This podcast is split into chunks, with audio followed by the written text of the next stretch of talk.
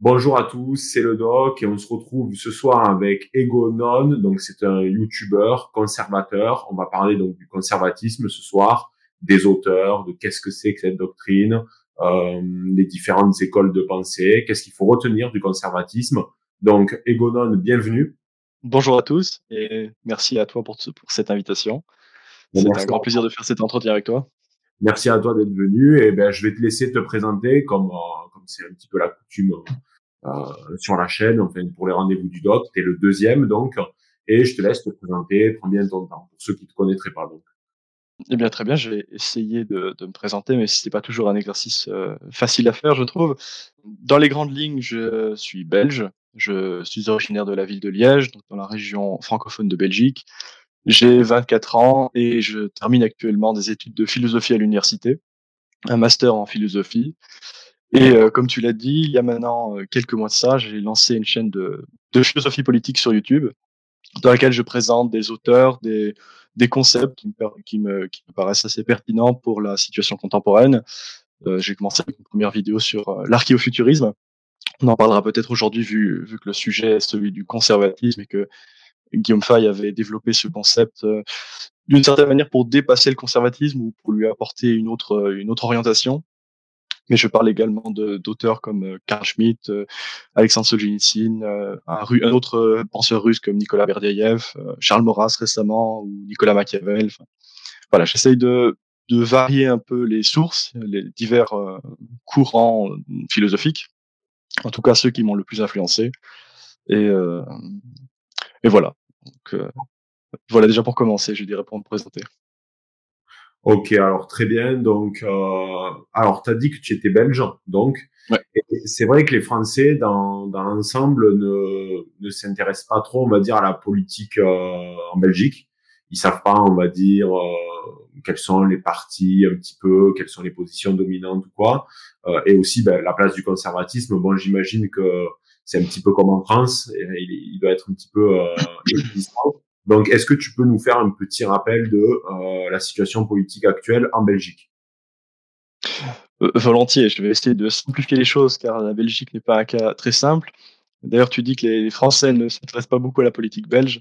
Euh, je ne les en blâme pas. La plupart des Belges francophones, d'ailleurs, ne s'y intéressent pas beaucoup également. On préfère s'intéresser à la politique française.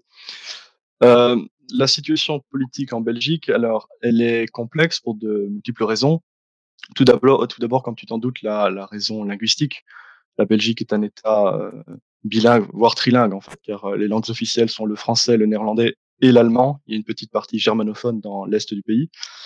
Euh, et donc, en fait, la vie politique est, est, donc la Belgique est un pays fédéral et euh, la vie politique est assez différente en Flandre, donc la région euh, néerlandophone de Belgique, et en Wallonie, la région francophone. Et on peut dire d'ailleurs que la Flandre est nettement plus à droite et la Wallonie nettement plus à gauche. Donc, euh, pour parler de la place du conservatisme en Belgique, il est difficile de parler de la Belgique comme un tout homogène, car c'est assez différent en fonction de ses, régions linguistiques. Alors, euh, par où commencer? Tout d'abord, je dirais qu'il euh, n'y a aucune cohésion nationale dans le pays, car il n'y a pas véritablement d'identité belge à proprement parler. La plupart des gens n'ont pas cette culture euh, que, vous avez en France euh, ou même en Angleterre, c'est-à-dire une sorte de fierté ou de patriotisme. Euh, en Belgique, ça n'existe pas vraiment. Tout d'abord parce que la nation belge est assez récente dans l'histoire. L'État-nation belge est né au 19e siècle. Je fais un, très bref euh, rappel. Et en fait, jusqu'à ce moment-là, même les gens ne s'identifient pas comme, euh, comme belges. Euh, Belgica est un terme latin médiéval qui était utilisé au Moyen Âge pour désigner simplement cette région au nord-ouest de l'Europe. Mais euh, les gens ne s'identifiaient pas comme tels. Les Flamands euh, s'identifiaient comme des Dietschen.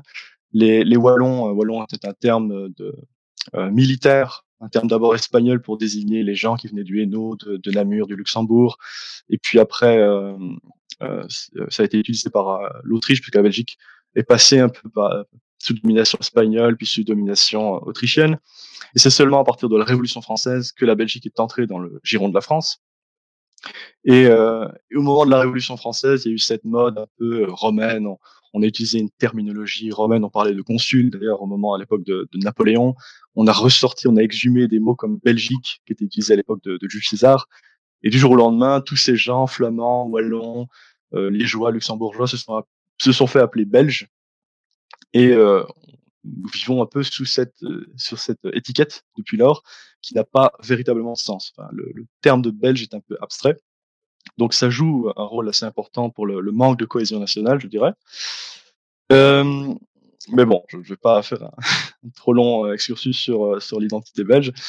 Sur la question que tu as posée, c'est-à-dire la place du conservatisme en Belgique, je dirais qu'en Wallonie, il est quasiment inexistant. Euh, juste avant, en fait, je vais revenir sur quelque chose. Historiquement, la Belgique connaît euh, la, la, la, vie politique belge est divisée en trois grands piliers, c'est-à-dire un pôle euh, socialiste très fort, un pôle, on va dire, chrétien-démocrate, et un pôle libéral, enfin, centre droit libéral. Et pendant vraiment des décennies, c'était ces trois piliers qui étaient majoritaires, pour le coup, dans tout le pays. Euh, et puis, petit à petit, avec le, le délitement tout d'abord du, du, du, mouvement chrétien-démocrate, de nouvelles forces ont commencé à apparaître et la, Wallonie apparaît de plus en plus à gauche, euh, parmi les partis nouveaux qui émergent, c'est les partis comme le PTB, Parti du travail belge, qui, est un parti, euh, on va dire néo-marxiste en fait, et euh, les Verts, les écolos. Et tandis qu'en Flandre, c'est le mouvement indépendantiste flamand qui est le plus fort, qui est pour le coup très identitaire, avec le, le Vlaamsbelang, et puis après le, la NVA, la Nieuwe Vlaamse Alliantie, donc la, la, nouvelle alliance flamande. Et si on regroupe les votes de ces deux partis qui sont considérés comme des partis d'extrême droite par la plupart des gens en, en Wallonie, ce qui est euh, largement exagéré, en tout cas pour le NVA, ça compose environ 45% des votes des Flamands. Donc la Flandre est vraiment nettement à droite, alors que la Wallonie est nettement à gauche, ce qui fait qu'il y a une certaine forme de conservatisme dans le nord du pays, mais pas du tout dans le, dans le, dans, dans le sud. Est-ce que tu penses que la Belgique est vouée à disparaître au vu des divisions euh, profondes ou est-ce que c'est une utopie de, de croire qu'un jour elle va s'effondrer et que ça va devenir, euh, enfin que les États aux alentours euh, vont récupérer en fait des parcelles de la Belgique? Est-ce que tu crois en cette théorie ou pas du tout? En soi, elle, est, elle, elle, pourrait être assez probable euh, vu le manque de, cohésion nationale. Néanmoins, la situation est vraiment bloquée pour de, tas de raisons. Tout d'abord, quid de la ville de Bruxelles? Que fait-on de cette ville? Les indépendantistes flamands la réclament, car de facto, elle se trouve dans la région flamande, mais les gens à Bruxelles euh, sont tous majoritairement francophones et ne s'identifient pas comme des flamands. Donc déjà, rattacher la Bruxelles à une Flandre indépendante ne serait pas évidente. Ensuite, euh, Bruxelles est la capitale de l'Union européenne, donc je vois mal l'Union européenne accepter le morcellement de la Belgique, dont elle est la capitale en fait, euh, donc il y a le poids des institutions, l'inertie de, tout ça qui empêche euh, le l'implosion. Il y a une, implosion latente en Belgique, mais je ne suis pas sûr qu'elle va véritablement imploser pour de bon. Et autre autre raison à ça, c'est tout simplement le caractère des Belges, qui est euh, qui est un peuple de compromis, euh, qui ne parle pas beaucoup, qui ne fait pas beaucoup de politique, contrairement à la France c'est un, un, peuple euh, finalement extrêmement individualiste et qui ne, qui ne s'intéresse, qui, se désintéresse de plus en plus de la politique. Très bien. Donc, alors, si je t'ai invité ce soir, c'est pour parler du conservatisme, parce que tu sais que euh, je fais une chaîne sur des vidéos sur des auteurs conservateurs. C'est le cas pour toi aussi. Et euh, il convient, on va dire, de donner un petit peu une définition, de délimiter euh, cette doctrine politique parce qu'elle est, euh, elle est un petit peu méconnue du, du, grand public en fait, pour la simple et bonne raison qu'elle a été euh, euh, tout simplement euh, mise de côté.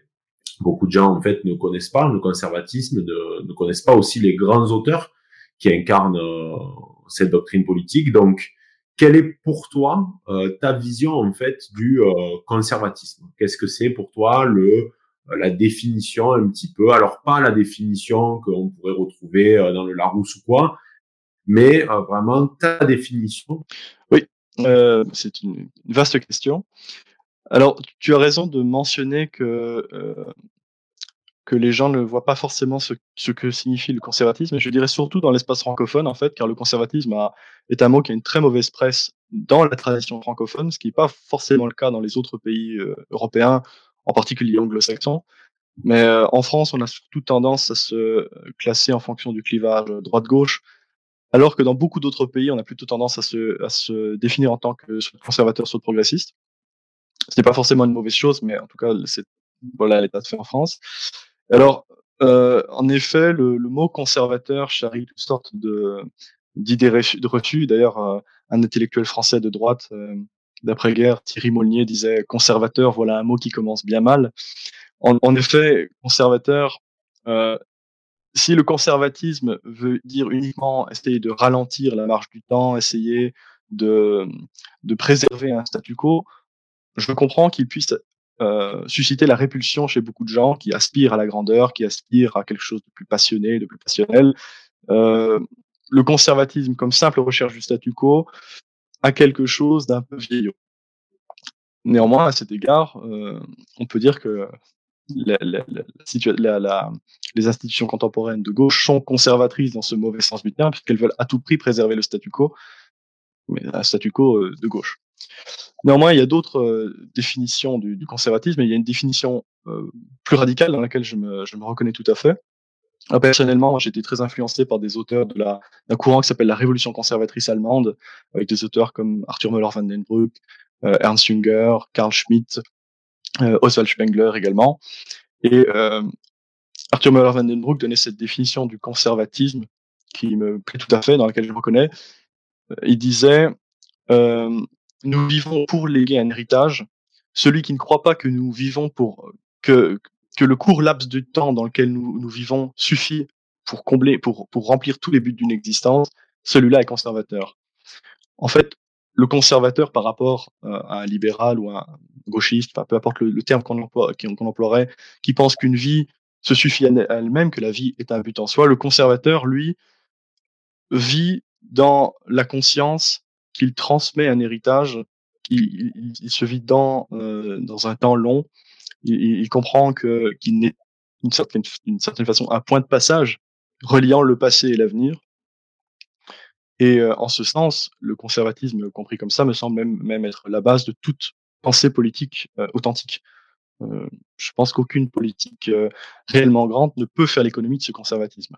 Néanmoins, là où Arthur Müller-Denbruck apporte quelque chose de plus, c'est que ce conservatisme a une visée dynamique. Ce n'est pas seulement transmettre ce qui nous a été donné, mais le faire fructifier, euh, apporter des dimensions créatrices. Il faut réagir de manière créatrice, virile et dynamique par rapport aux destructions libérales, égalitaires qui menacent cet héritage. Donc voilà, c'est un, conservatisme révolutionnaire pour le coup. Très bien, non, c'est vrai que le conservatisme, bon, ça vient, euh, pour, ceux qui nous écoutent, donc ça vient du, latin euh, conversare, c'est-à-dire l'idée de, maintenir, de garder, et euh, on, a, tendance à le positionner comme étant euh, euh, l'antagoniste majeur du euh, progressisme, en fait. D'autant plus donc à notre époque.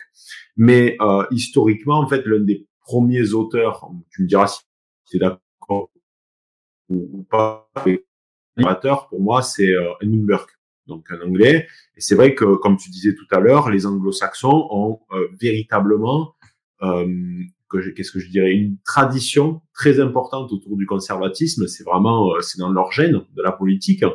Euh, c'est très ancré chez eux. Et d'ailleurs, après, ça s'est très, enfin, ça s'est exporté aux États-Unis avec plus ou moins de succès, mais on aura, on aura le temps d'en parler pendant cette émission.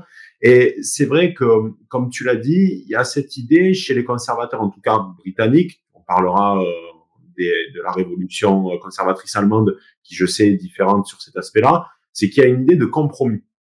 Il y a tout le temps cette idée un petit peu de euh, on laisse le temps long. D'ailleurs, Edmund Burke euh, partait du principe que euh, bon, il était anti-révolutionnaire, il était contre-révolutionnaire, donc euh, sa pensée s'est fondée en révolution euh, glorieuse anglaise, euh, la fameuse révolution pacifique, bon, qu'il n'était pas vraiment parce que c'est un abus de langage, mais toujours est-il que c'est une révolution de concession. On a donné des pouvoirs au Parlement, on a, des, on a donné des pouvoirs, ou du moins on a amoindri les pouvoirs du roi, et tout le monde était content. Et c'est ça que prône Edmund Burke. Il prône véritablement non pas la suprématie euh, du monarque puissant, et on reviendra sur les attributs euh, du conservatisme, mais voilà, il prône pour euh, toujours cette forme de, euh, comment on pourrait dire, j'ai dit le mot tout à l'heure, de, de, de compromis. On construit ensemble. Et c'est vrai que euh, chez Moonberg, en tout cas, euh, il était d'ailleurs Wings, je crois. Il était Wings, il y a les Wings et les Tories. Et les, les, les, Wings étaient pour ceux qui voulaient plus de pouvoir pour le Parlement et un petit peu moins pour le roi. Mais parce que chez les conservateurs britanniques, il y a euh, cet ADN, ce gène euh, un petit peu euh, libéral. D'ailleurs, dans la pensée de Edmund Burke, il n'y a pas de place pour la religion. Et très peu. Tu me dis, tu me dis si tu me répondras de toute façon après, tu me diras ce que tu en penses. Ce qui n'est pas le cas, par exemple, de Joseph de Maistre, qui estimait qu'il avait une grande importance à la place du religieux, que c'était le religieux qui guidait les sociétés humaines. Euh, et Edmund donc prenait euh, ce temps long, c'est-à-dire bon, pas de changement brusque trop important d'un coup parce que ça risque d'abîmer les sociétés. On laisse le temps euh, façonner les sociétés et les hommes pour voir qu'est-ce qu'on va garder et qu'est-ce qu'on va, on va dire, euh, modifier. Parce que une société, il faut aussi qu'elle soit innovante. Mais voilà, on retrouve ça véritablement chez les Britanniques. On l'a, on l'a vu notamment avec Roger Scruton, Douglas Murray, qui sont aujourd'hui des, auteurs comme bon, Roger Scruton est mort il y a quelques années, mais Qu'est-ce que toi tu penses de cette idée de compromis? Est-ce que tu penses que c'est pas aussi euh, un petit peu le talon d'Achille du conservatisme qui fait qu'aujourd'hui, ben, il a perdu euh, peut-être la plupart des combats politiques, qu'il n'est plus, euh, il n'est plus que l'ombre de lui-même, puisque autre difficulté du conservatisme. En fait, je te pose deux questions. Tout d'abord, donc, est-ce que le fait que le conservatisme soit une doctrine politique plutôt du compromis, en tout cas chez les Britanniques, est-ce que euh, c'est quelque chose de mauvais? Est-ce que euh, c'est ce qui fait qu'aujourd'hui on est faible en tant que conservateur? Et euh, la deuxième question, c'est est-ce que tu penses pas que le conservatisme a en lui le gène du compromis qui fait qu'il perd les combats politiques et qu'aujourd'hui il est quasi minoritaire Oui, je pense que c'est que, qu'en fait le conservatisme a les défauts de ses qualités. C'est-à-dire ce sens du compromis vient d'une profonde connaissance du réel, de la réalité, que n'ont pas les, les, idéologies égalitaires qui sont fondées au contraire sur des utopies, sur, euh, sur des rêves, sur l'imagination. Donc le conservatisme voit tous ces délires ou toutes ces utopies avec méfiance. Il comprend bien qu'il y a quelque chose qui ne peut pas marcher. Il s'enferme euh, par son entendement, dans une forme d'attentisme. Je pense que Alexandre Cormier-Denis, la dernière fois, avait employé le mot de quiétisme. Je pense qu'il est assez juste. C'est-à-dire, il compte sur le fait que le réel va démentir les délires adverses et que finalement tout reviendra à la normale par, euh, par lui-même. Or, je pense que c'est là que le bas blesse dans la pensée conservatrice. La pensée conservatrice, très souvent très juste dans ses analyses, ce qu'elle promeut généralement, c'est-à-dire euh, euh, la défense de, la famille, euh, l'importance de la différenciation entre les sexes, une bonne compréhension, saine de l'inégalité, toutes sortes de choses, vient tout simplement d'une analyse réaliste de, la réalité, mais elle ne suffit pas à mouvoir les gens dans un combat politique. La différence, c'est que, les, les termes de gauche et de droite, la gauche a pour elle l'imagination, et la droite, la droite conservatrice, a l'entendement. Mais ce qui fait que euh, la gauche croit dans, ses actions alors que la, droite la droite sait. Donc la gauche rêve et la droite dort. Et, elle dort parce qu'elle elle se repose euh, sur ses lauriers. Et ça, c'est un des gros problèmes de la pensée conservatrice, à mon sens, qui n'a jamais été résolu en fait par la plupart des camps conservateurs. Et est-ce que tu crois pas qu'il y a aussi une sorte de malédiction du conservatisme qui fait que euh, forcément un conservateur du XVIIe et XVIIIe siècle euh, n'est absolument pas euh, le même conservateur que celui du XXIe siècle, puisque comme on l'a dit précédemment, il y a une notion de compromis, donc forcément tu perds euh, du terrain petit à petit, euh, puisque par exemple les conservateurs du 16e, 17e siècle, donc, étaient pour la figure du roi, même si certains, on l'a vu mmh. tout à l'heure, avaient des positions mais aujourd'hui, on le constate, il n'y a plus droit. Donc, qu'est-ce qu'on défend? Qu'est-ce que forcément donc le, le, le, conservateur du 21e siècle serait fortement critiqué par le conservateur du 17e, 18e. Bon, après, bien sûr, les époques changent et euh, c'est une doctrine qui, qui, évolue avec son temps, euh, d'où même c'est extrêmement important puisque sinon elle devient obsolète. Mais voilà, est-ce qu'il n'y a pas un gène, une, sorte de malédiction qui fait que le conservatisme euh, ne cesse de perdre du terrain face donc au libéralisme, pour faire très simple, et au progressisme, et qu'à force, en fait, dans encore 100 ans ou 200 ans, on se retrouve avec un conservatisme qui, en fait, est euh, l'incarnation du libéralisme. Tout à fait. D'ailleurs, si on compare les, conservatismes pré-révolutionnaire et le conservatisme de notre époque, comme tu le fais, bah, il y a, une, y a une, une question majeure se pose. Que reste-t-il encore à conserver? La plupart des choses que les conservateurs du XVIIe siècle euh, défendaient, je ne sais même pas si la plupart des gens au XVIIe siècle, par exemple en France, se disaient conservateurs. Je ne pense pas que, Bossuet, par exemple, employait le terme conservateur, même si par la suite il est devenu une référence majeure de la pensée de droite en, en France, par exemple.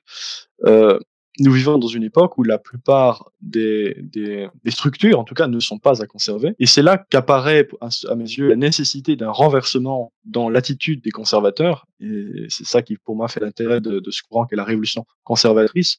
C'est que face à tous les bouleversements de la modernité, donc la révolution euh, conservatrice allemande, pour, pour rappeler brièvement, est un courant intellectuel né euh, à la suite de la Première Guerre mondiale, qui évidemment a des ramifications plus anciennes, mais euh, qui, face au, bouleversement de la modernité, se demandait comment préserver les valeurs, disons, les grandes idées euh, du monde pré-moderne avec tous ces bouleversements.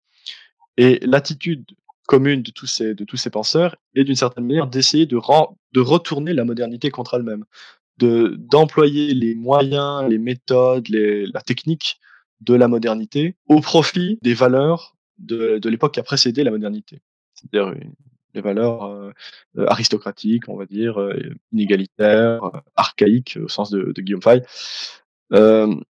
Et, et, la démarche qu'a eu, Guillaume Fay en écrivant son livre Archéofuturisme est une, d'une certaine manière, archéofuturisme est un renouvellement du syntagme révolution conservatrice.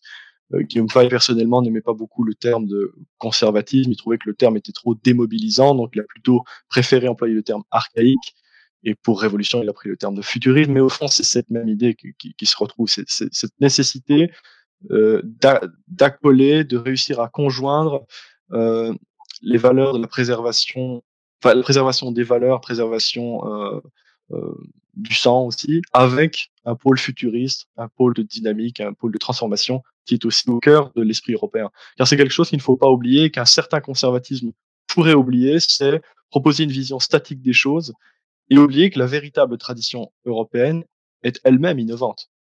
Il suffit de regarder la, par exemple l'architecture en Europe qui traverse euh, l'Antiquité, le Moyen Âge, la Renaissance jusqu'à nos jours. Tous les deux siècles, on fait des bons incroyables. Et pourtant, ça reste toujours traditionnel. Donc, il faut essayer de garder l'esprit qui a qui a euh, présidé à, à, à, toutes ces grandes œuvres, mais pas uniquement figer cet esprit dans une forme donnée. Et c'est ça, à mes yeux, le, véritable conservatisme au sens noble du terme, au sens noble et créateur. Sinon, le, conservatisme euh, se mue en, en, en, réaction, réaction au sens euh, péjoratif. C'est vrai que il y a des attributs au conservatisme, même si euh, forcément on perd du terrain, même si euh, le conservatisme d'avant la révolution et post-révolutionnaire n'est clairement pas le même, et encore plus à notre époque. Il y a, il y a un auteur qui avait essayé de faire un petit peu euh, les six piliers du, du, du conservatisme, c'est euh, Russell Kirk, qui est donc euh, conservateur américain, qui en fait a posé les bases du conservatisme américain. et c'était dans son ouvrage, je crois, de, de conservative, de conservative mind. Désolé pour l'accent pitoyable, mais ici on est en France. Donc, alors qu'est-ce que qu'est-ce que c'était? Donc ces six piliers, alors c'était la la croyance en un ordre transcendantal, euh, le rejet de l'égalitarisme, euh, la conviction que euh, l'idée que la propriété et la liberté euh, sont deux valeurs communes qui se conjuguent, euh, que la coutume est plus importante que l'innovation, surtout l'innovation qui se fait de manière active, et que le changement doit se faire au respect, le changement doit se faire pardon avec le respect de la tradition. Qu'est-ce que tu penses de ces six piliers? Est-ce que toi, tu en rajouterais personnellement? Euh, Est-ce qu'il y a des grands ensembles qui, pour toi, sont forcément liés au conservatisme, comme par exemple, je sais pas, la religion, l'armée, la famille traditionnelle? Est-ce que qu'est-ce que tu rajouterais avec ces, à ces six piliers? Est-ce que tu es d'accord d'ailleurs avec ce diagnostic-là? Je suis généralement d'accord avec les idées, même s'il faudrait peut-être en préciser certaines. par exemple, le dernier point, est-ce que tu peux me le rappeler? Alors, le dernier point, c'était le, le fait qu'il doit y avoir un changement qui doit s'opérer dans la société par le biais des innovations, mais que ce changement doit respecter euh, au maximum la tradition. Alors, il, voilà. il, donne pas de définition vraiment de ce qu'est pour lui euh, la tradition, mais voilà, ça doit respecter une forme de tradition, une forme de coutume. C'est ça. Généralement, je suis assez d'accord avec cette idée. Évidemment, il faudrait par exemple, euh, si je prends juste ce point-là, définir ce qu'est la tradition, car la tradition, littéralement, c'est dire la transmission, mais ce n'est pas la transmission de tout et de n'importe quoi. Le, le travail de l'intellectuel, d'un conservateur, mais même d'un peuple au sens général, est de savoir exercer la critique pour expurger, voire éponger ce qu'il y a de mauvais dans certaines traditions ou de ce qui est de dépasser, ce qui devient nuisible pour le développement de, de, de son devenir historique. Bah, je crois que Maurras lui-même euh, disait quelque chose comme ça. Il disait euh, si votre père vous a légué la tuberculose ou, ou je ne sais quelle autre maladie, vous n'allez pas la conserver uniquement sous prétexte que c'est votre héritage. Donc voilà, la, toute tradition, la tradition est une valeur bonne en soi. Enfin, la, la tradition en tant qu'elle est la transmission du bien, du beau et du vrai, oui, est à conserver. Mais il faut l'expurger de tout ce qui n'en fait pas partie. Euh, sinon, après, oui, tu as mentionné, par exemple, la famille. C'est une donnée qui me semble fondamentale. Comment conserver Si on considère le conservatisme et la, euh, enfin, si on considère qu'on vit pour léguer un héritage, il faut bel et bien avoir des héritiers à qui euh, léguer quelque chose. Donc, euh, la pensée de la famille est, fondamentale avec euh, le conservatisme. Il me semble impossible de, dissocier les deux. Euh, non, je sinon, généralement, je n'ajouterais pas grand-chose à ces, à ces points, euh, de manière nécessaire en tout cas. Tu rajouterais, par exemple, l'armée, la défense de la nation. Euh, Est-ce que tu penses qu'il y a, on va dire, un, un, pont entre le conservatisme et euh, le monde militaire ou pas du tout, par exemple? Oui, ça me semble. Ça me semble nécessairement lié dans la mesure où le conservatisme est une pensée réaliste en politique et qu'aucune politique réaliste ne peut se passer de force militaire, ne fût-ce que pour, pour se défendre, puisque la politique est justement l'art de savoir désigner ses ennemis, de savoir euh, prendre des décisions pour défendre son peuple. Du coup, mm, oui, il y aura force. Euh, la différence aussi entre le conservatisme, qui est une pensée réaliste, une pensée qui prend en compte la réalité, c'est qu'elle part du principe qu'il y aura forcément toujours un conflit sur Terre, que les projets de paix perpétuels ou tout ce genre de choses ne sont que des billevesées. Donc euh, oui, l'armée est, est, une nécessité. Après, le degré de glorification de l'armée et de la force militaire, ça, ça peut dépendre euh, de, de la tradition de, de, chaque pays. Puis l'armée, c'est l'incarnation aussi de tout ce qui est euh, de, de la hiérarchie aussi. De la hiérarchie, de la, virilité aussi, des attributs virils. Donc oui, en tout cas, ça a une, ça a une place quand même relativement importante. Qu'est-ce que, qu'est-ce que pour toi, euh, qu'est-ce qui fait qu'aujourd'hui, c'est vu comme, comme là, une doctrine euh, quasi morte, que euh, les rares conservateurs sont traînés dans la boue. Qu'est-ce qui a fait qu'il y a eu donc une, une, victoire, voire une suprématie du, progressisme? En fait, on, on, fait des raccourcis, mais en somme du progressisme et de la gauche. Est-ce que tu crois un retour du conservatisme, un vent conservateur, ou tu penses que le combat est fini Donc, c'est la première question. La deuxième question, c'est qu'il y a toujours, voilà, on en avait parlé avec Cormier Denis, une forme de pessimisme chez les conservateurs. Est-ce que tu, d'où tu l'expliques ce pessimisme qui est très présent? Parce que c'est vrai que quand on discute avec d'autres conservateurs, euh, c'est très rare qu'ils soient, on va dire, euh, optimistes sur sur l'avenir. Est-ce que toi, par exemple, tu l'es? Euh, Qu'est-ce que tu penses de tout ça? Oui, ce sont des grandes questions également. Euh, pour répondre à la deuxième d'abord, moi je suis personnellement plutôt optimiste à moyen ou long terme. À court terme, nous allons continuer à, perdre du terrain. Néanmoins, je pense qu'il y a un, un, renouveau du, pendant le mot conservateur, du conservatisme en Europe.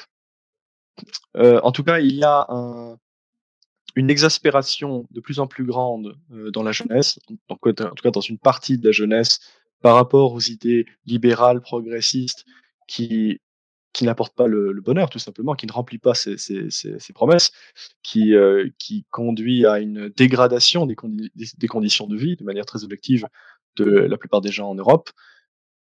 Ce qui manque euh, aujourd'hui, c'est euh, que ça se traduise dans une vision du monde absolument forte et cohérente. Pour le moment, on en reste à un stade de la critique, et la critique n'est pas suffisante pour mobiliser les gens. Un, oui est toujours plus séduisant qu'un non. Là, pour le moment, le, les forces qui s'opposent au progressisme, c'est généralement ce qu'on appelle les, mouvements populistes. Euh, les mouvements populistes se caractérisent par un sentiment d'exaspération, mais ils n'ont pas de vision du monde et de projet cohérent à offrir aux gens. Donc ça, c'est un des grands problèmes du conservatisme, et c'est là-dessus qu'à mon sens, il va falloir travailler dans les prochaines années. Euh, ensuite, ta première question, c'était euh, pourquoi, y a-t-il, pourquoi le pessimisme est-il si répandu euh, chez les conservateurs? Bah, Je pense simplement parce que ça fait euh, des décennies, voire des siècles qu'on perd petit à petit. Donc je pense que un, un, état d'esprit de défaitiste est, est entré dans, dans, dans, dans les mœurs des conservateurs. Et euh, je, je soupçonne même qu'une partie d'entre eux s'y complaisent. S'y complaisent dans cet état de, de défaite, mais de défaite avec panache. Le fait de dire on, on perd, mais on perd avec la raison. On, on a raison dans notre constat. Euh, une attitude un peu Cyrano de Bergerac, c'est tellement plus beau quand c'est inutile. Euh, et qui, qui est une attitude proprement impolitique, je pense, qui est purement esthétique.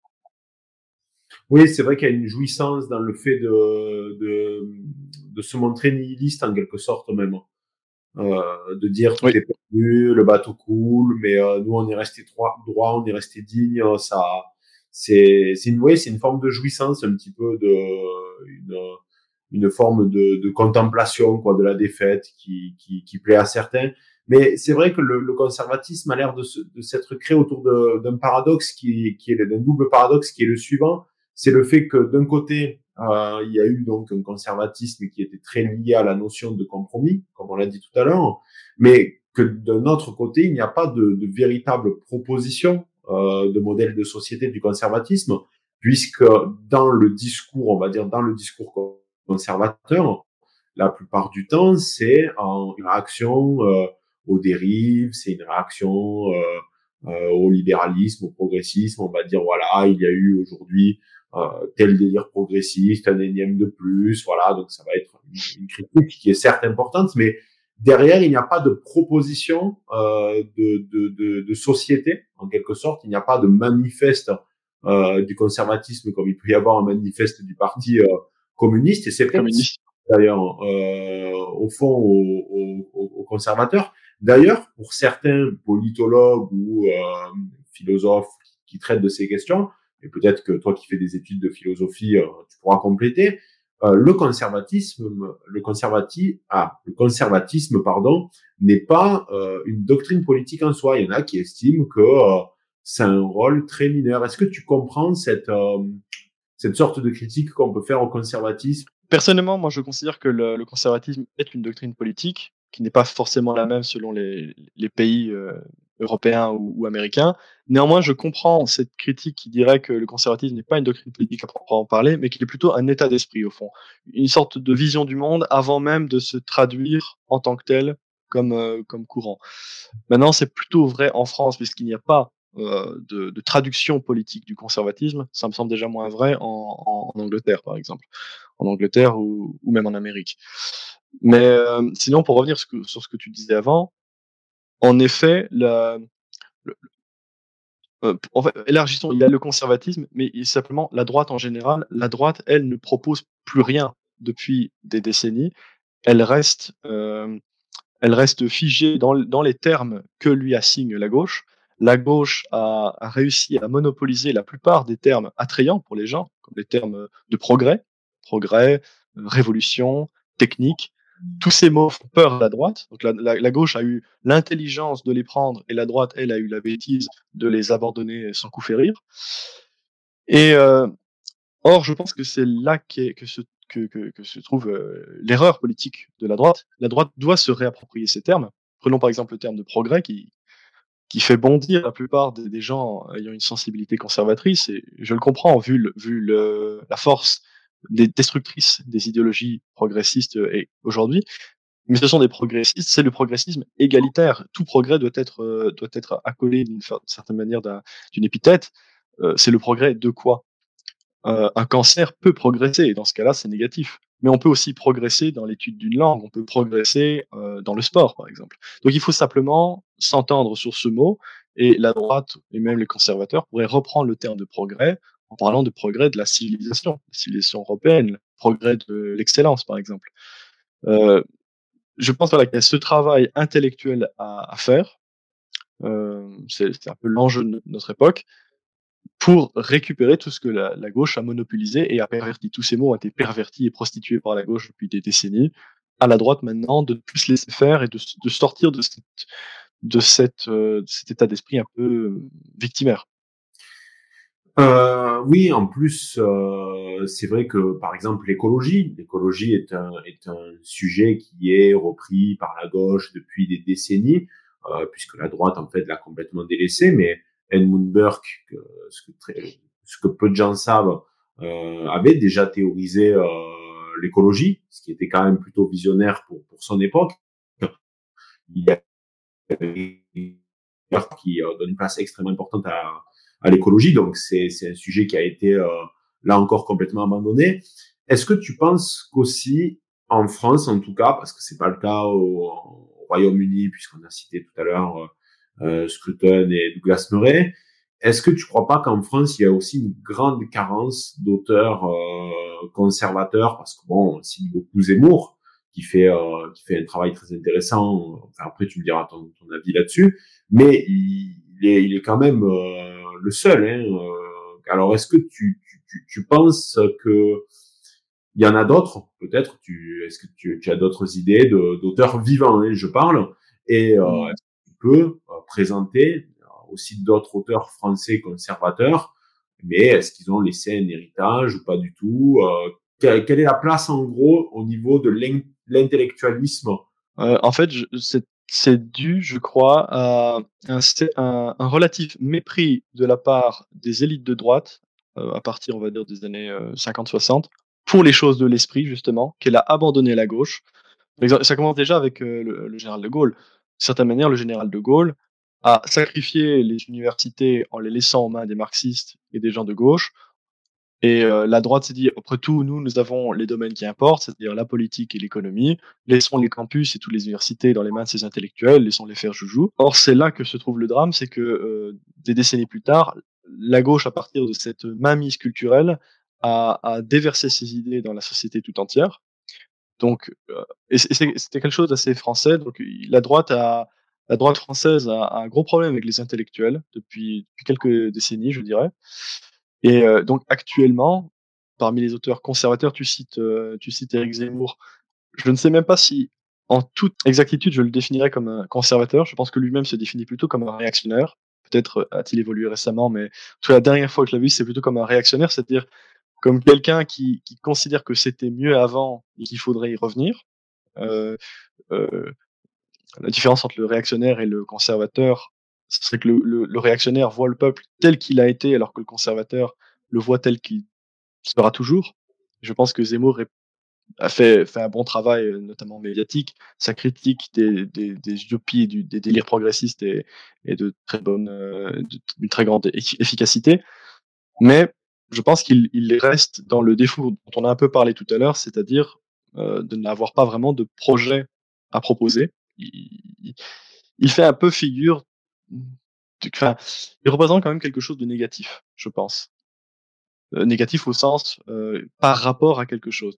Quelque, il se définit uniquement en, opposition à, tous les délits progressistes, mais je ne suis pas sûr que ce soit, suffisant pour susciter un enthousiasme chez les gens, un enthousiasme positif.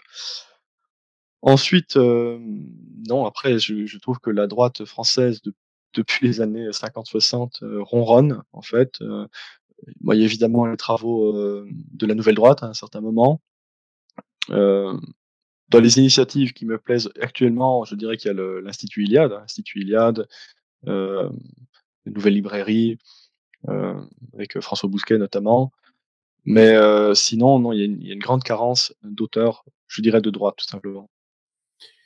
C'est vrai que sur les universités, il y avait déjà des auteurs américains qui, qui avaient tiré la sonnette d'alarme. Alors, je pense à Alan Bloom, encore l'accent anglais est pitoyable, qui, qui, pour lui, en fait, il a, il a, c'est un auteur qui est peu connu des, des, des, conservateurs et il a, il a une approche un petit peu originale qui est la suivante, c'est qu'il estime pour lui que euh, l'école ou l'université, plus généralement puisque c'était un universitaire, est euh, le, le, le, lieu du combat. C'est vraiment euh, le lieu de prédilection du combat s'il fallait vraiment en choisir un.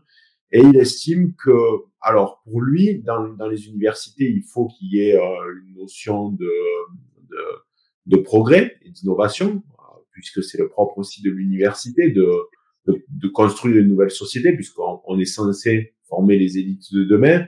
Bon, là, après, il parle, lui, aux États-Unis. Hein, en France, on forme plutôt des, des saltimbanques dans la plupart des, des, universités. Mais voilà, lui, il parle aux États-Unis, je pense, de, de grandes, de grandes facultés. Euh, c'est là où ça rejoint un petit peu notre travail à, nous deux, c'est que lui, il partait du principe qu'il devait y avoir ce degré d'innovation, mais il doit demeurer l'importance de, de l'analyse euh, et du traitement par les étudiants des, de ce qu'on appelle un petit peu euh, les grands récits, les grands textes, les, grands textes, pardon, qu'ils soient d'ordre philosophique, euh, la littérature, la poésie. Euh, donc on retrouve par exemple forcément l'Iliade et l'Odyssée, euh, Aristote, Platon, etc. Enfin, ce bagage en fait culturel qui est aujourd'hui perdu. On sait que dans certaines facultés américaines, il y a aujourd'hui un rejet pour euh, tout ce qui est donc euh, la culture antique, y compris donc des, des, professeurs hellénistes qui ont décidé de d'arrêter d'enseigner donc euh, des matières liées à la Grèce antique, à l'art antique. Est-ce que tu penses que l'université est le lieu de euh, un retour de notre pouvoir, c'est là qu'on doit aller ou pas en tant que conservateur? C'est assez difficile aujourd'hui. En fait, c'est là où on aurait dû aller. Aujourd'hui, euh, après, je connais mal la situation, par exemple, en France, mais de l'expérience que j'ai eue en, Belgique, je vois mal comment on pourrait, à présent, avec les idées que sont les nôtres, réussir à reprendre la main dans les universités, car la situation est complètement bloquée. En tout cas, je pense que ça doit plus ou moins être pareil en France, tu, tu, tu valideras ou non. Défendre des idées je parle même pas, même pas d'idées très radicales, des idées un peu de droite, vous valent très vite le bannissement, l'anathème, en tout cas l'exclusion sociale à l'université, le, mépris des professeurs, le, en tout cas une certaine défiance. Du coup, comment réussir à faire une carrière dans l'université en assumant des idées de droite? Parce qu'évidemment, on pourrait y aller euh, de manière cachée, cachée mais alors euh, la démarche perd son sens.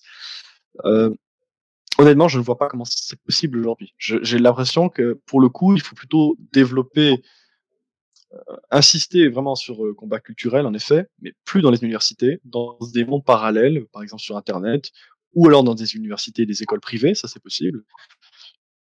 Euh, et, néanmoins, je, ne dis pas ça par défaitisme. Euh, ça peut avoir une grande efficacité en ce sens que de plus en plus de gens, de jeunes gens, qui ont euh, une sensibilité de droite se rendent compte de la, euh, de la, médiocrité, grandissante de l'enseignement, de l'enseignement euh, universitaire notamment, et donc qui essayent de se tourner vers d'autres initiatives pour, pour se former, pour se former ailleurs, tout simplement. Une question que, que j'ai jamais posée, donc je vais en profiter d'être avec toi. Alors attends, il y a un léger bug, je te vois plus sur la, sur la webcam. Ouais, il y a ma caméra qui, qui vient de s'éteindre, je crois que ça va maintenant. Voilà, c'est bon. Bon, alors attends, on va reprendre. C'est bon, ouais, nickel, c'est bon. Donc attends, je vais reprendre, je disais. Ouais, alors attends, un, deux, trois. Ouais, donc j'avais une autre question à te poser. C'est une, une, question que j'ai jamais trop posée à un autre conservateur, mais euh, j'en profite de t'avoir. C'est est-ce que tu as une, une forme de le, le, le, terme est un peu formé de haine euh, pour, pour, tous ceux qui, on va dire, aujourd'hui euh, euh, essayent à tout prix de, de, de détruire ce qu'est le conservatisme, qui euh, donc se place en antagoniste. Est-ce que tu as de la haine? Est-ce que tu as du mépris? Est-ce que est-ce que tu les comprends aussi d'une certaine manière? Est-ce que tu essayes vraiment de de te dire qu'ils sont dans une démarche personnelle Qu'est-ce que tu en penses? Quel est ton, rapport, on va dire, à, eux, en quelque sorte? C'est une, très bonne question. Euh, ce n'est pas ce qui me dérange n'est pas qu'il soit opposé au conservatisme comme idée, mais plutôt qu'il s'attaque à tout ce que j'aime. J'emploie le mot aimer vraiment au sens fort, à tout ce qui pour moi a de la valeur en cette vie, euh, que ce soit des, choses artistiques, des valeurs, euh, notre peuple aussi qui, qui, qui, est menacé par euh, différentes choses. Euh, à ce niveau-là, comment ne pas ressentir de la colère au moins? Euh, Quand on aime véritablement quelqu'un ou quelque chose, on, on a forcément de la colère envers toute personne qui veut la détruire. Donc euh, oui, je, je, quand je vois des, des gens qui veulent euh, euh détruire notre patrimoine, quand je vois des gens qui veulent mettre sous le tapis des, les, les grandes œuvres de nos ancêtres, quand je vois des gens qui, qui mènent une politique qui, qui a directement pour conséquence la destruction de notre civilisation, évidemment, j'ai une, une, grande colère. Euh, mais cette colère s'ajoute, euh, comme tu l'as dit, à, un mépris qui est profond parce que euh, je, ils sont animés par des sentiments tellement tellement vils et tellement bas. Je, je pense vraiment que pour la, tu, tu posais cette question à, à mon avis, est-ce qu'ils sont animés par une démarche euh, personnelle, euh, intellectuelle, ou genre de choses? Je, je, ne crois pas. Je pense que pour l'immense majorité de, de, ces gens, c'est l'envie, c'est la jalousie qui, qui les motive, c'est la conscience qu'ils n'atteindront jamais la grandeur euh, du passé qui, qui fait qu'ils veulent le détruire. Est-ce que tu trouves qu'il y a dans le libéralisme euh, ou même dans le progressisme, mais c'est deux choses différentes euh, malgré tout, des intérêts, c'est-à-dire des, des, des, choses qui euh, peuvent être intéressantes, euh, sincèrement, hein, c'est-à-dire en dehors de toute idéologie. Est-ce que tu penses que sincèrement, il y a des choses que, les conservateurs peuvent euh, utiliser ou puiser, puisqu'il peut y avoir aussi des idées euh, intéressantes ailleurs, ou est-ce que tu crois fondamentalement que euh, les libéraux comme les progressistes, même si c'est deux écoles quand même différentes, euh, sont forcément et de facto dans l'erreur? Alors oui, j'établirai une distinction en effet entre, pour le coup, les libéraux et les progressistes. Pour moi, les progressistes qui te font un terme, comme par exemple, qui peut désigner les, les gauchistes. Il n'y a pas vraiment grand-chose d'intéressant chez eux, si ce n'est peut-être leur foi, le, fait qu'ils sont tellement animés par, par ces idées qu'ils en sont efficaces, qu'ils sont beaucoup plus efficaces que nous à, cet égard. Bon, évidemment, euh, ce n'est pas uniquement parce que ce sont qui, qui sont mus par un fanatisme, mais aussi tout simplement euh, le conformisme qui est avec eux. Euh, ils sont aidés par des tas de facteurs qui les aident. Néanmoins, il y a quand même au moins ça à prendre chez eux, c'est-à-dire ils sont euh, tellement euh, désireux de, de, faire avancer leurs idées qu'ils sont prêts à, se donner à fond et peut-être beaucoup plus que nous. Donc à ce niveau-là, je, dirais qu'il y, a ça à retenir chez eux. Pour le libéralisme, c'est une question plus complexe. Le libéralisme est quand même une, école philosophique et une école politique à part entière. Et je suis bien conscient que, que le terme est très polysémique et qu'il peut vouloir dire énormément de choses. Par exemple, tu as cité Edmund Burke tout à l'heure. Edmund Burke se définit comme un libéral. C'est un, c'est un libéral conservateur de certaine manière. Euh, et, quand je lis certains auteurs libéraux, oui, je peux trouver des idées avec lesquelles je suis d'accord. Notamment, par exemple, dans la critique que des penseurs libéraux faisaient du communisme, défense de la propriété privée, le rejet d'une certaine forme de totalitarisme, euh, par exemple soviétique. Oui, il y a des choses qui sont, qui sont intéressantes. Néanmoins, je pense que le libéralisme actuel ne, ne peut plus être euh, identifié ou analysé comme le libéralisme ancien, puisqu'il se trouve face à une situation totalement inédite. Je vais essayer de m'expliquer. C'est-à-dire que le libéralisme a pour sujet l'individu et l'individu euh, avec une liberté négative, une liberté par rapport à quelque chose. C'est l'individu qui, qui doit se libérer euh, de toute contrainte extérieure, de toute autorité, par exemple de l'État, de, de l'Église, de la communauté, de son appartenance ethnique, etc., etc. Et le libéralisme avait un attrait, un attrait intellectuel pendant très longtemps. Il avait cet attrait euh, tant qu'il coexistait avec des formes, euh, des organisations politiques non libérales comme euh, l'ancien régime par exemple, où il y avait encore toutes sortes de, de, structures traditionnelles dans la société, ou au XXe siècle, quand le libéralisme coexistait avec des systèmes qu'on a appelés, qu'on regroupe sous l'appellation totalitaire, donc euh, les systèmes fascistes ou les systèmes soviétiques, à cette époque, le libéralisme avait un réel attrait, puisqu'il il promouvait, il promouvait une, une liberté par rapport à des systèmes qu'on va, va appeler d'oppression. Mais depuis la chute de l'Union soviétique, le libéralisme est seul maître à bord. C'est lui qui s'étend euh, au monde entier. Le, le, libéralisme devient un destin d'une certaine manière.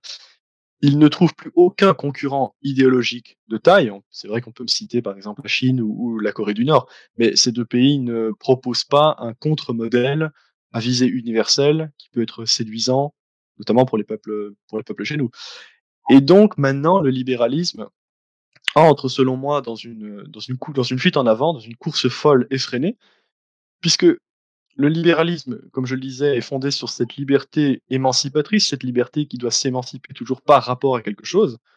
Mais comment justifier et comment continuer à défendre une, une liberté par rapport à quelque chose quand il n'y a plus de quand il n'y a plus de structure euh, répressive, quand il n'y a plus de, de, de, de, structure traditionnelle par rapport à quoi s'émanciper. Et du coup, maintenant, le libéralisme est entré dans une logique folle de euh, des femmes qui doivent s'émanciper de leur enfin des hommes ou des femmes qui doivent s'émanciper du genre, euh, tous les délires progressistes contemporains, pour moi, sont, sont, sont issus de ce libéralisme qui, qui tourne à vide, en fait.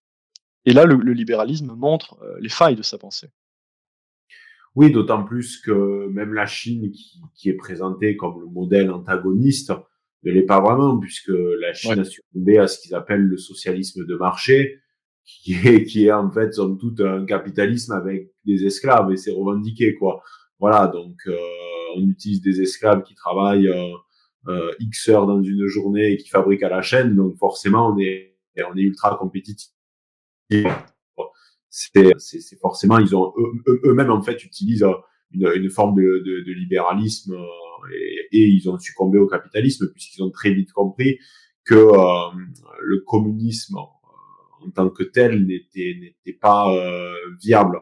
C'est vrai qu'en plus chez les chez, chez les libéraux il y a, y a un côté un petit peu qui je trouve est, est parfois euh, paradoxal, c'est-à-dire qu'ils ont tendance à estimer par exemple euh, l'écologie comme étant une valeur extrêmement importante, mais de l'autre côté, euh, ils prônent, on va dire, pour un euh, une consommation, pour une surconsommation excessive, pour du toujours plus, euh, c'est-à-dire toujours donc la croissance, l'idée de croissance à deux chiffres, euh, qui est pas tenable puisqu'on on ne peut pas sur une planète avec des ressources limitées avoir une croissance illimitée. Donc c'est un petit peu c'est un petit peu étrange pour les euh, pour les libéraux de s'enfermer dans, dans non plus des, des, services.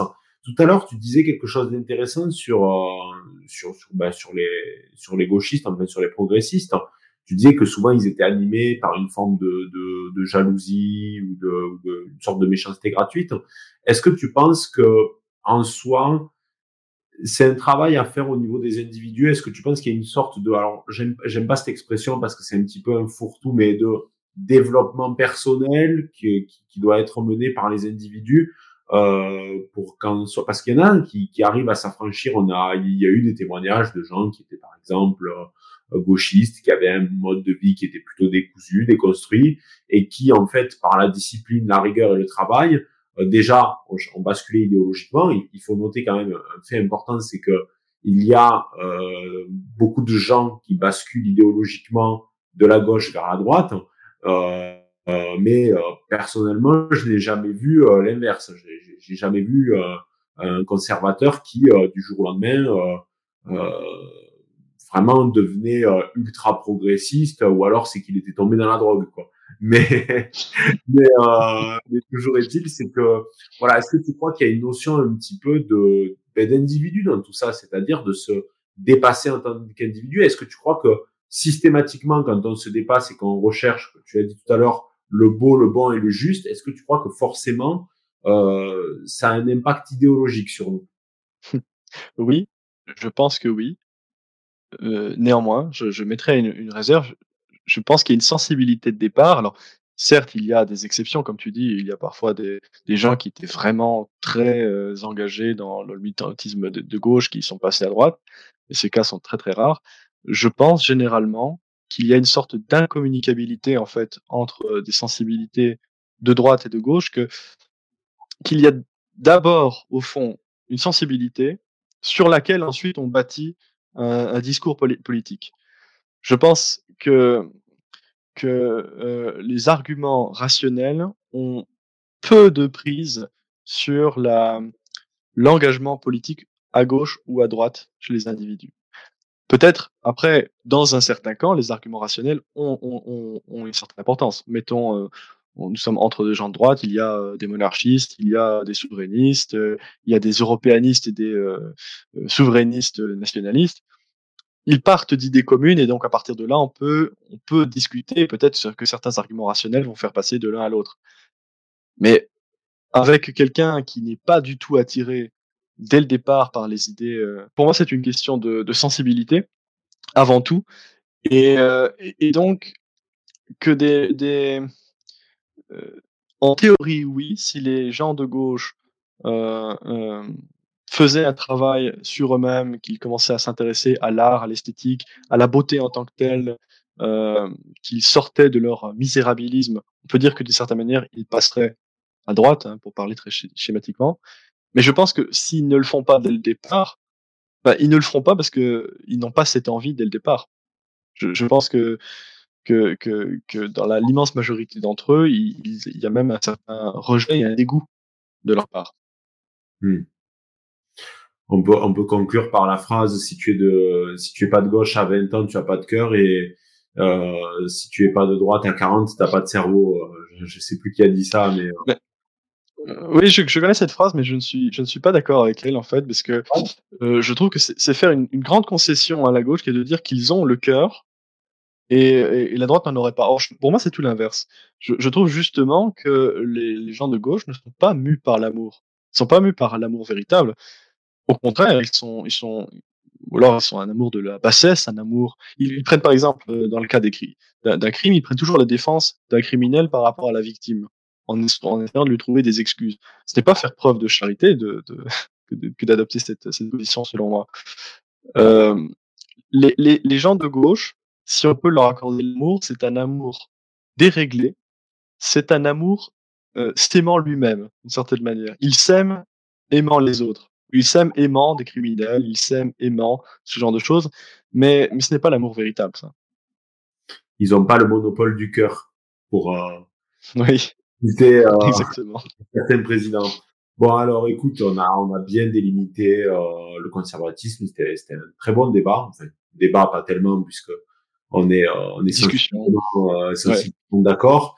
Donc, euh, pour conclure, comme comme ce fut le cas avec Monsieur Cormier-Denis, je vais te demander en gros tes trois ouvrages de référence majeure. Alors, le premier n'est pas forcément ton préféré. Enfin voilà, c'est pas une liste du style voilà euh, voilà. Mais c'est vraiment trois euh, ouvrages que tu, apprécies particulièrement ça peut être des romans euh, de la poésie des essais euh, ou même des films. Trois films moi ça me gêne pas. Donc je t'écoute. Je citerai trois livres qui ne sont pas forcément mes préférés, ni même ceux que je recommanderais à tout le monde, mais je citerai trois livres qui m'ont particulièrement marqué dans mon, dans mon cheminement intellectuel. Euh, le premier est un, est un livre de Charles Maurras qui s'appelle Les Amants de Venise, qui n'est pas un livre politique, je ne sais pas si, si tu l'as lu. C'est un livre en fait dans lequel Maurras, euh, d'ailleurs ça peut faire référence à la conversation sur laquelle on a terminé, c'est-à-dire Maurras analyse et critique la conception de l'amour romantique à travers deux personnalités littéraires françaises qui sont Alfred de Musset et Georges Sand, qui partent de leur, euh, ils partent de leur idylle romantique euh, à Venise. Et en fait, à partir de là, il, il, euh, il fait une critique de, de l'amour romantique euh, s'aimant lui-même, justement. Et c'est un livre qui a beaucoup compté pour moi, littérairement et même euh, personnellement, qui m'a apporté beaucoup. Ensuite, il y a les soirées de Saint-Pétersbourg de Joseph de Maistre, qui euh, je l'ai lu euh, quand j'avais 19 ans, je crois, et c'est un livre qui, qui m'a profondément impressionné. Tout d'abord par la beauté de son style, car je trouve que le, le livre est écrit dans une langue superbe, et il m'a initié à, à toutes sortes de questionnements, de questionnements métaphysiques, et religieux, euh, qui sont d'une très très grande profondeur. Et le troisième livre, ce serait un roman, c'est le, euh, le roman L'idiot de Dostoevsky, qui est un de mes romans favoris. Dostoevsky est un de mes, un de mes écrivains préférés, et pour moi, L'idiot est le, le, plus beau d'entre eux. D'accord, très bien. Et t'as pas un petit film aussi Juste un? Un petit, un petit film. Euh, ce, ce serait pas forcément mon préféré, mais c'est un film qui compte euh, énormément pour moi car je l'ai vu très très souvent quand j'étais enfant, c'est Autant emporte le vent avec Clark Gable. Très bonne référence. Ça, c'est de la bonne référence. ben écoute, merci Egonon d'être, d'avoir accepté cette invitation. Donc, merci à toi. C'était un, réel plaisir. Ben écoute, donc je vous invite forcément à vous abonner à la chaîne d'Egonon qu'on mettra de toute façon en description, qu'on partagera, à le suivre sur Instagram aussi. Donc, on vous mettra tout en description pour pour le suivre. Donc, euh, merci d'être venu. Merci de nous avoir écoutés. On se retrouve à très bientôt donc pour un nouveau rendez-vous du doc. Voilà. Ciao les barons.